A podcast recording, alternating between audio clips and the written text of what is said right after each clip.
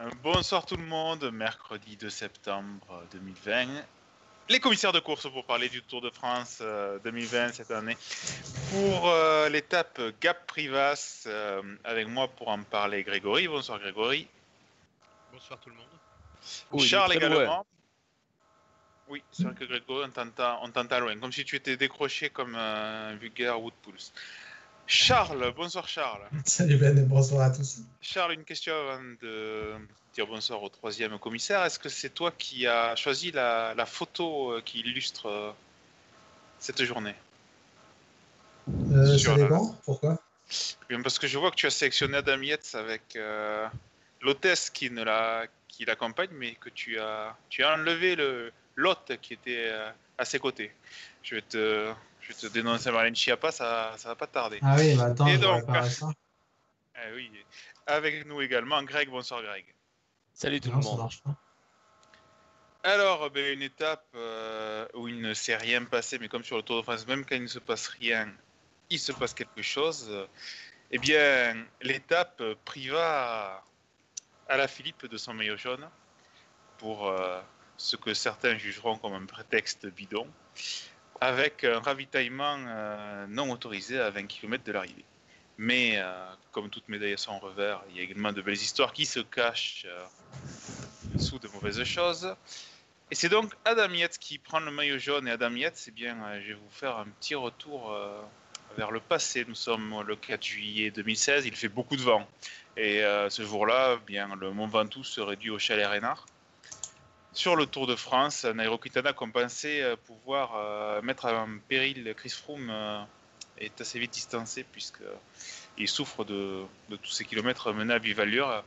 Et alors que Thomas Degan va remporter l'étape, eh bien, Chris Froome, mais également le célèbre Richie Porte, hein, qui est toujours dans le pauvre dans les mauvais coups, se prennent une, moto de l'organisation bloquée par un attroupement de spectateurs. Je crois qu'il y avait euh, Mollema avec eux. Je ne suis plus sûr de, cette troisième personne, mais toujours est-il que euh, Chris Froome euh, court, euh, décide, on ne sait pas pourquoi, de courir pour rejoindre d'arriver plus vite à pied, ce qui est d'ailleurs interdit par le, règlement, il aurait dû être disqualifié à ce moment-là. Et au final, il prend une- un vélo de l'organisation, un vélo qui n'est pas adapté à ses cales. C'est- bracadabantesque. Et euh, ben, du coup, il perd son maillot jaune avant d'être reclassé par le jury des commissaires une, décision qui a, qui a beaucoup fait parler ce jour-là. Et le coureur qui s'est vu privé de ce maillot jaune, euh, eh ben, c'était Adam Yates. Comme quoi, Greg, euh, l'histoire du tour euh, est folle. Oh putain, t'es allé la chercher loin quand même celle-là, parce que ça je m'y attendais pas. Ben oui, c'est vrai que enfin, c'est des décisions parfois des commissaires. alors peut-être pour parler du, cas aujourd'hui et quand même justifié, hein, c'est le règlement. Mais c'est vrai que c'est toujours bizarre finalement d'attendre, de devoir attendre euh, euh, plusieurs minutes, quand c'est pas plusieurs parfois années, mais ça c'est pour d'autres raisons, euh, pour savoir qui est le maillot jaune. Mais c'était, enfin, à la fin d'étape, été un peu la surprise finalement, parce que elle n'a pas été passionnante. On va dire que le jury des commissaires a plus animé la course les, enfin, les minutes après la course que finalement les coureurs pendant toute l'étape. Charles, euh, une erreur comme ça, comme quoi ça arrive même au meilleur. Que n'aurait-on dit si ça avait été par exemple la Groupama, la BNB, euh, Vital Concept ou autre hein. Alors qu'est-ce qu'on on les aurait chargés. Mais euh, finalement,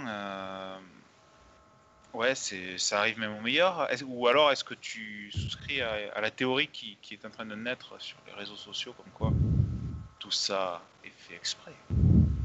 Tout ça est fait exprès, bah oui, bien sûr. C'est vrai que les équipes ont, rien d'autre à foutre le matin que de se dire on va placer un soigneur à 17 bandes de l'arrivée pour perdre le maillot jaune. Ça serait quand même une bonne idée. Enfin non, plus sérieusement, c'est une erreur, ça arrive à tout le monde.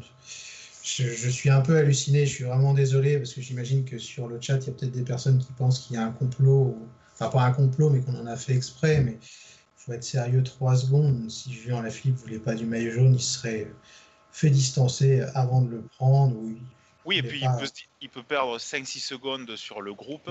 Il a Oui, plus le maillot, il reste à une ou deux secondes s'il veut le récupérer. Ça n'a aucun intérêt, c'est un gagnant. Il, il a un caractère de champion, un caractère que ni vous ni moi n'avons, mais c'est pas possible que ces mecs-là laissent partir un, un maillot jaune. Et puis pour quelle raison de laisser partir de toute façon? Enfin, je, je ne comprends pas l'intérêt, je vois pas ce besoin d'avoir des explications tout le temps, de chercher un truc qui irait pas. C'est la même chose pour le bidon d'Evenepoel. hein. Les gens ont besoin qu'on leur explique tout, ils ont besoin de sentir qu'on leur cache quelque chose. Et si justement c'était pas un bidon, mais les données d'Evenepoel qu'on lui avait transmis à 17 km de Eh l'arrivée. ben oui, si ça se trouve, c'était ça. un agent secret qui était euh, sur la ligne d'arrivée. Si ça se trouve, c'était ça, ouais. Mais non, plus sérieusement, je ne comprends pas ce besoin de d'avoir des conflits, enfin des conflits, des, des complots, pardon, ça me dépasse complètement. Il y a une erreur, ça arrive à tout le monde, même au meilleur. C'est comme ça, point barre. Je ne comprends pas qu'il y ait polémique là-dessus. Moi, par contre, ce que je voulais pointer, c'est la faute professionnelle de, la De Koenig, parce que quand on a le maillot jaune, on ne peut pas faire ce type d'erreur. On ne peut pas blâmer à la Philippe, parce que les mecs sont dans le feu de l'action, ils voient un soigneur, ils prennent le bidon. Qui réfléchit pas et, c'est pas du tout lui qui a blâmé, c'est le soigneur et le DS qui a dit au soigneur de se placer à cet endroit-là parce qu'un soigneur décidera pas de sa propre initiative de se mettre à, à X endroit. D'autant que c'était une étape très longue, on va y revenir avec Grégory. Et euh, c'est pas la première fois qu'un maillot jaune est euh, sanctionné pour, euh, pour un ravitaillement dans les derniers kilomètres alors que c'est interdit. En effet, rappelez-vous, alors j'étais en 2016 euh, au Mont Ventoux tout à l'heure, je pars à l'Alpe d'Huez en 2013. Chris Froome euh, est victime d'un début de fringale euh, dans l'Alpe d'Huez et va demander à Richie Porte d'aller euh, lui chercher du gel. Et il se prend 20 secondes en plus de la minute qu'il perd sur Nairo Quintana. Tiens, juste Grégory, si tu peux faire attention à ton micro, je crois qu'on entend pas mal souffler. Juste, désolé pour la petite aparté, si tu peux commenter un peu. Pas de souci. Et donc ça, ça arrive même à tout le monde, même si pour Chris Froome, hormis pour à nouveau les, les complotistes qui pensent que c'était euh, voulu, hein, que c'était une fausse défaillance, Chris Froome euh, prendre un gel euh, qui, peut agir en quelques minutes, euh, on peut comprendre s'il a un début de fringale. Là, ça n'était absolument pas utile. Mais comme l'a dit Charles, c'est une étape, les gars sont dans le feu de l'action, ça commence enfin à s'animer alors ça fait des heures et des heures qu'il se passe rien. On a vu Romain Bardet bailler. C'était long quoi. Au final, Grégory, est-ce que toi aussi tu penses que euh, ben, il faut se mettre à la place des coureurs hein. On est dans le final d'une étape euh, qui s'anime enfin. Il y avait de la tension avec le vent, alors qu'il s'est rien passé. L'erreur est humaine, en tout cas du côté du coureur. Bah, du côté du, coureur, euh, certainement, l'erreur est humaine. Il voit un assistant il se pose pas la question de. Enfin, il, s'est pas posé la question tout de suite de savoir si effectivement il est dans les 20 derniers kilomètres. euh, ou est-ce que est-ce qu'on lui ferait un piège euh, pour lui mettre un, un, un bi- un bidon comme ça dans les 20 derniers kilomètres? Non, lui, il voit, le bidon, il le prend directement. C'est un ravitaillement classique pour lui. Donc ça, ça paraît logique d'aller prendre le bidon. Après. Effectivement, au niveau de l'équipe, euh, bah, c'est quelque chose qui, ne peut pas se faire. Ou alors, euh, je sais pas, il peut y avoir éventuellement des, coureurs en très grosse difficulté dans les, équipiers qui pourraient avoir, prendre un ravitaillement dans les 20 derniers kilomètres. Mais dans ces cas-là, il faut prévenir les, leaders de l'équipe euh, qui, ne touchent absolument pas à ce bidon. Alors, la, petite théorie que, j'ai eue quand on a annoncé la sanction, c'est, je me souviens, il y a quelques années, euh, on avait le droit de se faire ravitailler euh, par un gars qui était sur le bord de la route, pas la voiture, dans les Grands Prix de la montagne. Et euh, c'était arrivé d'ailleurs avec les, les Sky, par exemple, qui dans certains cols récupéraient 3-4 musettes avec un ou deux bidons dans les 10 derniers kilomètres. Donc, est-ce que ils ont cru que c'était possible, je sais pas. Le mystère reste entier. Euh, Grégory, une étape euh, où la seule véritable animation, et si on accepte euh, l'attaque d'Asgreen pour expliquer que Deceuninck ne roulera pas, et les deux petits sprints de Cosnefroy, fut le sprint intermédiaire euh, qui a été euh, une nouvelle fois euh, bien disputé. Oui. Oui. J'ai eu une coupure de son. Donc effectivement, le début de l'étape a été très très très calme, bah, zé- zéro attaque quoi, mais on a vu euh, Casper Asgreen, oui, qui a tenté de sortir, mais très vite c'est revenu sur lui et il s'est pas passé grand chose par la suite. Donc ça a été vraiment une, une procession. euh, une procession on a vu euh, beaucoup de, coureurs euh, plaisanter. Ça a vraiment été enfin ça a été lent quoi. Ça ça a rigolé ça a rigolé. Et puis il s'est pas forcément passé grand chose jusqu'au sprint intermédiaire. Et là forcément bah ça forcément ça ça, ça va déconcentrer le, le- peloton qui s'attendait pas forcément euh, à réaccélérer au niveau du, du petit coup de vent qu'il y a eu par la suite, mais qui n'a pas été suffisant pour, euh, pour causer des bordures. D'ailleurs, donc, euh, Charles, euh, sprint intermédiaire, maillot vert. Et euh, encore une fois, ben, jour après jour, que ce soit à l'arrivée ou euh, au sprint intermédiaire, Sagan semble quand même euh, en difficulté. Parce que même sur un terrain qui pourrait l'avantager, quand on compare par exemple avec euh, Van Aert, qui n'a pas ménagé ses efforts hier, eh, la, la comparaison me fait mal.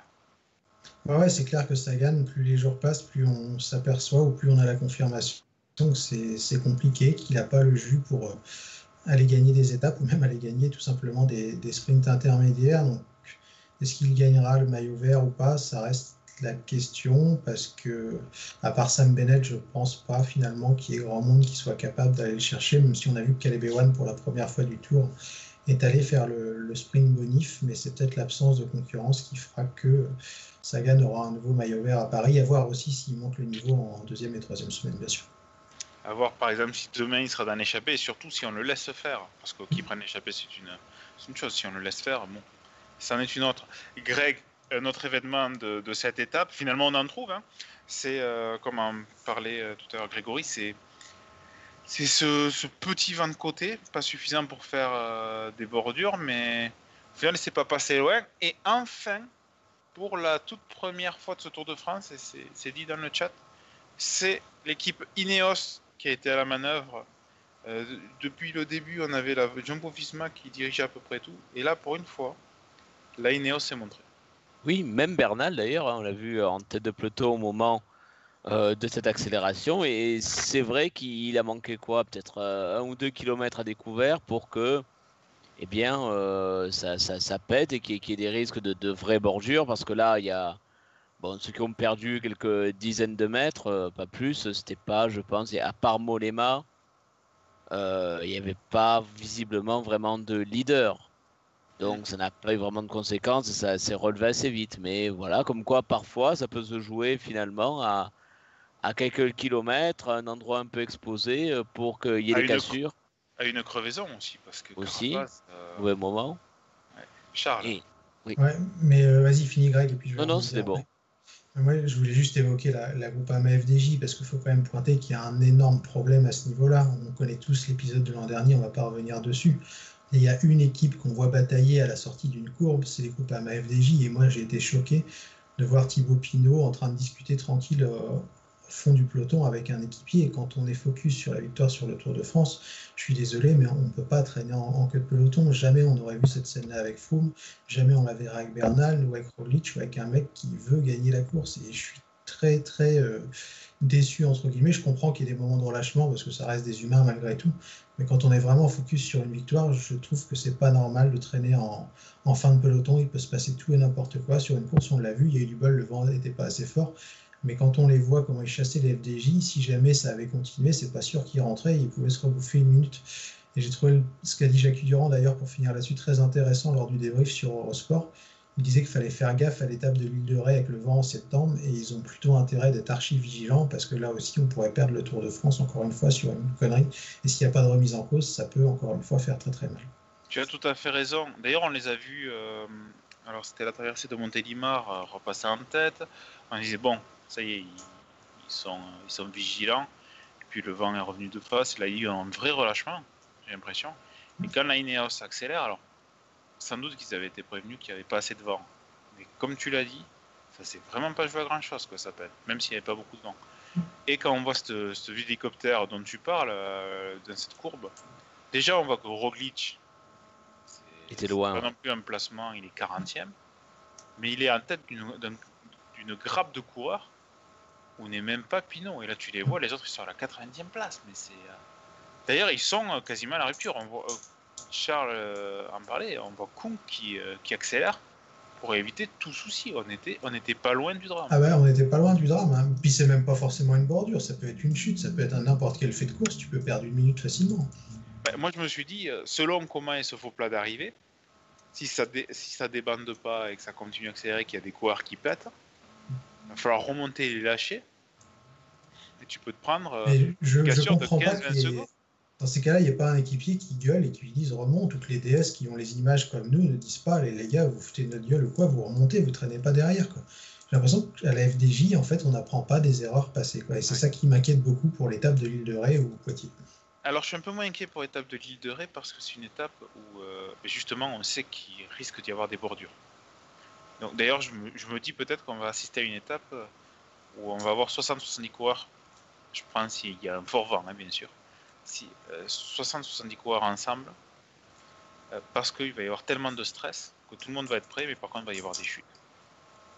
Et euh, je vois une élimination par l'arrière. Alors, euh, sur le chat, ça parle de Poitiers. euh, sur les différents euh, guides du Tour de France euh, qu'on a, euh, Thierry Gouvenou parle bien euh, d'une étape à Poitiers qui a été choisie volontairement pour faire étape entre guillemets de, de reprise tranquille de- pour les sprinteurs et qui serait euh, abrité du vent.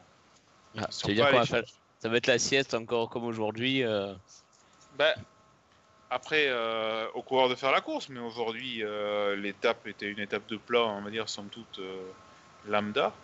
Et ben, il s'est il s'est absolument rien passé. Donc, c'est c'est les coureurs qui. Et Euh, alors, je-. Voilà, j'ai retrouvé. Il dit enfin un peu de répit pour les coureurs. L'étape est courte et n'affiche que 1200 de- mètres de dénivelé au lendemain du journée qui n'en comptait déjà que 800 mètres, puisque je rappelle que c'est le lendemain de l'île de Ré. Nous avons cherché à mettre le peloton à l'abri des difficultés, mais aussi du vent, puisque malgré la traversée du marais Poitevin, l'approche de, de Poitiers via blablabla se fait par des routes protégées. Bon, bon. À voir, parce que c'est une À étape voir. qui était prévue en juillet. Hein. Je suis pas sûr qu'à Poitiers, mi-septembre, il peut faire un temps dégueulasse et euh, ça peut Oui, changer la donne. ça C'est oui. C'est pas non plus un climat tropical, hein, Poitiers. Non, non, on monte plus au nord, là, c'est quand même différent. Mais à voir, enfin, c'est pas le sujet du jour, mais. euh, Non, mais le sujet de jour, en fait, euh, ben, on a, on a On a plus ou moins fait le tour. Si ce n'est euh, Grégory, que Wood Van Aert est vraiment très impressionnant sur ce Tour de France. Grégory Ouais, désolé, j'ai un- des coupures son. euh, du coup, j'ai pas du tout entendu la question. Je disais que Wood Van Aert était très impressionnant. Bah, Wout van Aert, oui, il est impressionnant, même, euh, au, même au sprint. euh, De toute façon, il est impressionnant sur tous les terrains, le- sur le plat, dans les bosses, euh, dans les cols. Et au sprint, euh, là, il a fait un, bah, il a fait un super sprint. Pourtant, c'est la, la Sunweb qui a parfaitement euh, lancé euh, Chase Ball, mais euh, Van Aert a bien senti le coup et, a débordé sur le, bon côté pour aller chercher la victoire. Tout en, puissance, il, a, bah, il a su aller chercher une des rares occasions où il, pourra avoir où il a pu avoir les, coups des franches et bah, il, a mis directement la balle au fond.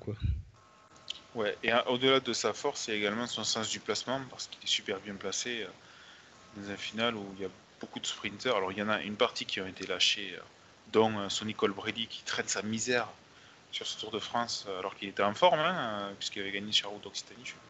Il est peut-être tombé, je ne sais pas. Et bah, des Viviani, tout ça qui, qui étaient lâchés. D'ailleurs, en parlant de, de sprinters distancés, Charles, puisqu'on n'a pas grand-chose à dire sur cette étape, je ne m'explique pas la présence d'André Greipel sur ce Tour de France. André Greipel, euh, ouais, il n'a pas le niveau. Encore pour Marc Cavendish, tu vois, je trouve qu'il y a des circonstances atténuantes. Enfin, atténuantes, c'est pas forcément le terme, mais il, le dit, il a peur, il n'est pas rassuré, il n'ose plus comme avant, et c'est compréhensible. hein, les mecs jouent leur vie, on l'a vu avec Jacobsen, ça peut être très très dangereux, et donc j'aurais du mal à blâmer un coureur pour ça.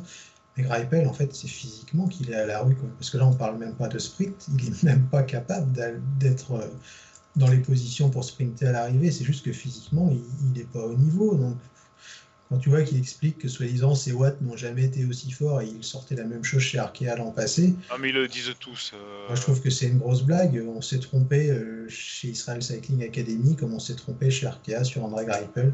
Il n'a plus le niveau. Je ne pense pas qu'il regagnera une course euh, avant la, la fin de sa carrière, en tout cas pas une course du World Tour. Et ouais, il faudrait juste arrêter les frais à un moment. quoi. Pas contre même, lui. mais- même, euh, même au-delà de, de la performance, moi ce qui m'interpelle, c'est qu'on le voit tout le temps en queue de peloton.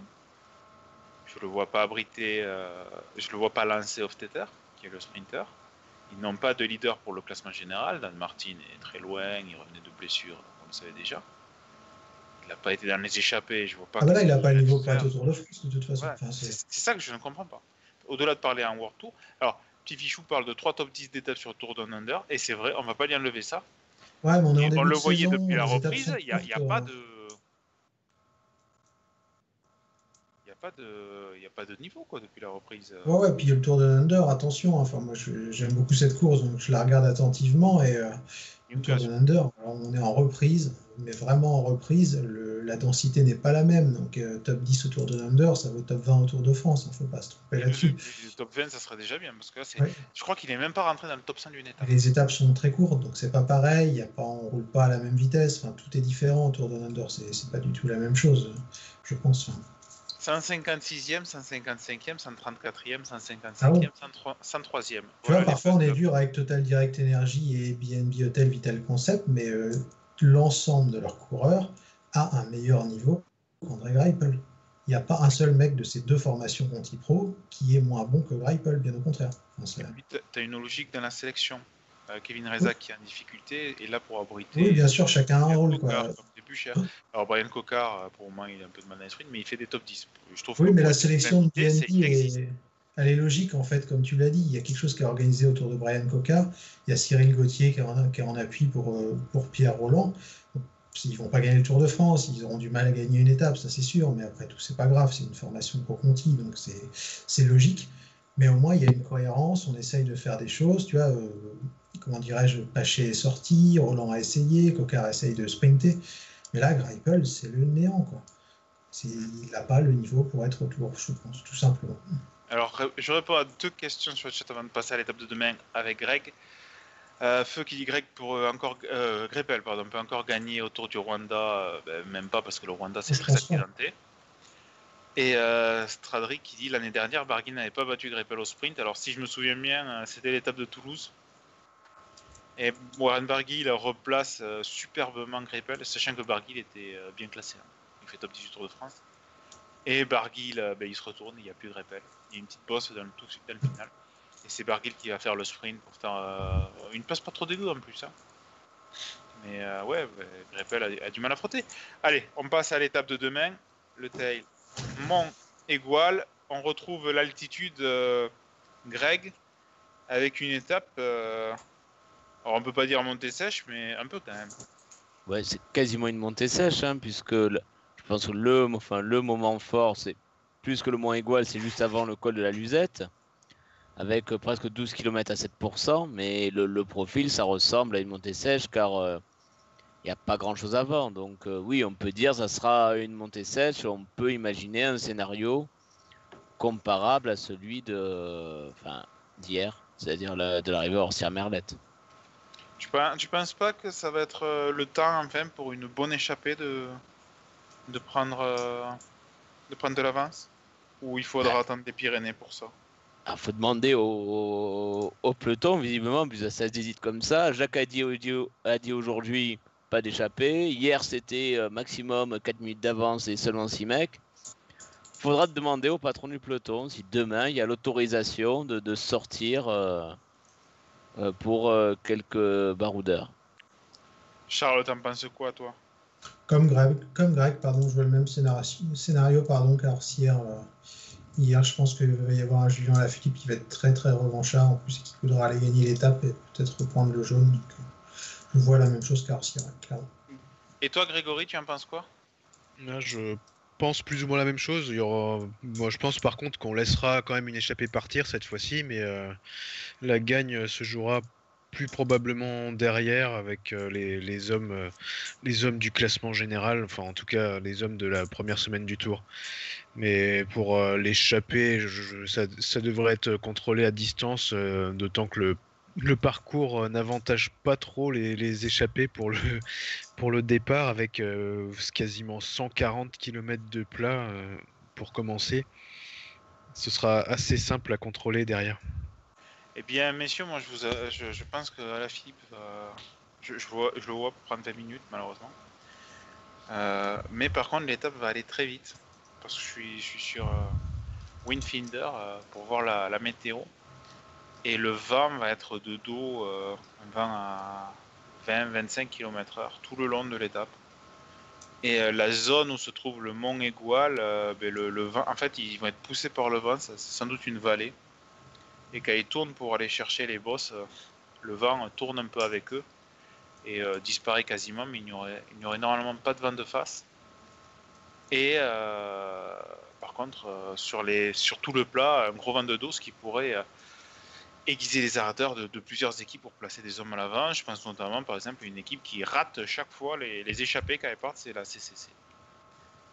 CCC qui rate les, les échappées, qui essaie de relancer derrière et le peloton ne veut pas. Et du coup, ben, si le peloton ne veut pas, alors euh, on reste dans, les- dans- dans le peloton. Messieurs 20h11, je pense qu'on a fait une bonne émission sur cette étape malgré le peu qui s'y est passé. Donc il va être l'heure des pronostics. Donc euh, aujourd'hui, trois pronostics, euh, vainqueur d'étape, maillot jaune à l'issue de l'étape. Et je veux un gars qui est dans l'échappée. Charles, tu commences. Alors attends, je regarde le classement général du coup. Pour être sûr, euh, tac tac. Mais je vais dire Primoz Roglic en jaune de main, parce que la Philippe est quand même à 16 secondes. Et le vainqueur d'étape, euh, allez, je vais miser sur Alaphilippe. Et le mec dans l'échappée, c'était ça le dernier? Alors quand je parle échappée, je parle... si ça part euh, dans la Luzette, euh, je parle plus de l'échappée d'avant. hein. Ouais, ouais, oui, oui, d'accord. Euh, Eh bien, André Greppel Rémi, Rémi Cavagna, tiens, si Quickstep ne veut pas rouler toute la journée, je dirais Cavagna. Pas mal. Grégory Pour euh, continuer la, grosse dynamique euh, Jumbo-Visma de, de cette première semaine, je vois bien un coup double de Primoz Roglic. Victoire d'étape et prise du maillot jaune. Et en ce qui concerne l'échappée, peut-être euh, enfin une vraie première tentative pour Thomas de Ghent. Ouais, pas mal, pas mal. Greg? Alors, dans l'échappée, il y aura Omar Fraile. C'est sûr. C'est bon, j'ai appelé Ah hier, bah, j'ai si envoyé un message. Ok, c'est sûr. Ouais, bon. C'est- écrit. Euh, pour les bah, alors moi aussi, je vois euh, Roglic euh, gagner l'étape et euh, prendre le maillot. Donc, mais j'attends peut-être une, une petite surprise si Guillaume Martin pouvait un petit peu troubler, au moins pour l'étape. Ah, S'il gagne l'étape, il... Ouais, Il a que chances. Roglic fasse second, euh, il prend Ouais. le maillot. Ah, parce qu'il a Bah, 9 secondes. hein. il y a un petit écart quand même, mais bon. Allez, on va dire donc Martin hein, pour toi, ok. Ouais. Euh, pour ma part, alors pour l'échappée, je vais mettre. euh, Alors j'hésitais entre Matteo Trentin et Peter Sagan, je vais mettre Matteo Trentin.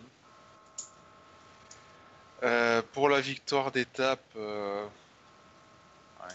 vous avez dit Roglic et Alaphilippe, c'est ça? Ouais, je voulais vous contrer avec Guillaume Martin, mais bon, ça a été pris ça. Et je savais, j'ai fait exprès. Donc euh, je vais dire. euh, Ouais, je vais rester français. Hein. J'ai plus rien à perdre, fous. Romain Bardet, que j'ai déjà cité pour l'étape du. Non, Thibaut Pinot, allez. Soyons encore plus fous. euh, Ressuscité. Thibaut Pinot blessé, Thibaut Pinot attardé, mais Thibaut Pinot ressuscité. Et euh, pour le maillot jaune, euh, je vais. Allez, je garde Yates. Non, j'y crois pas en fait. Pogacar. Voilà.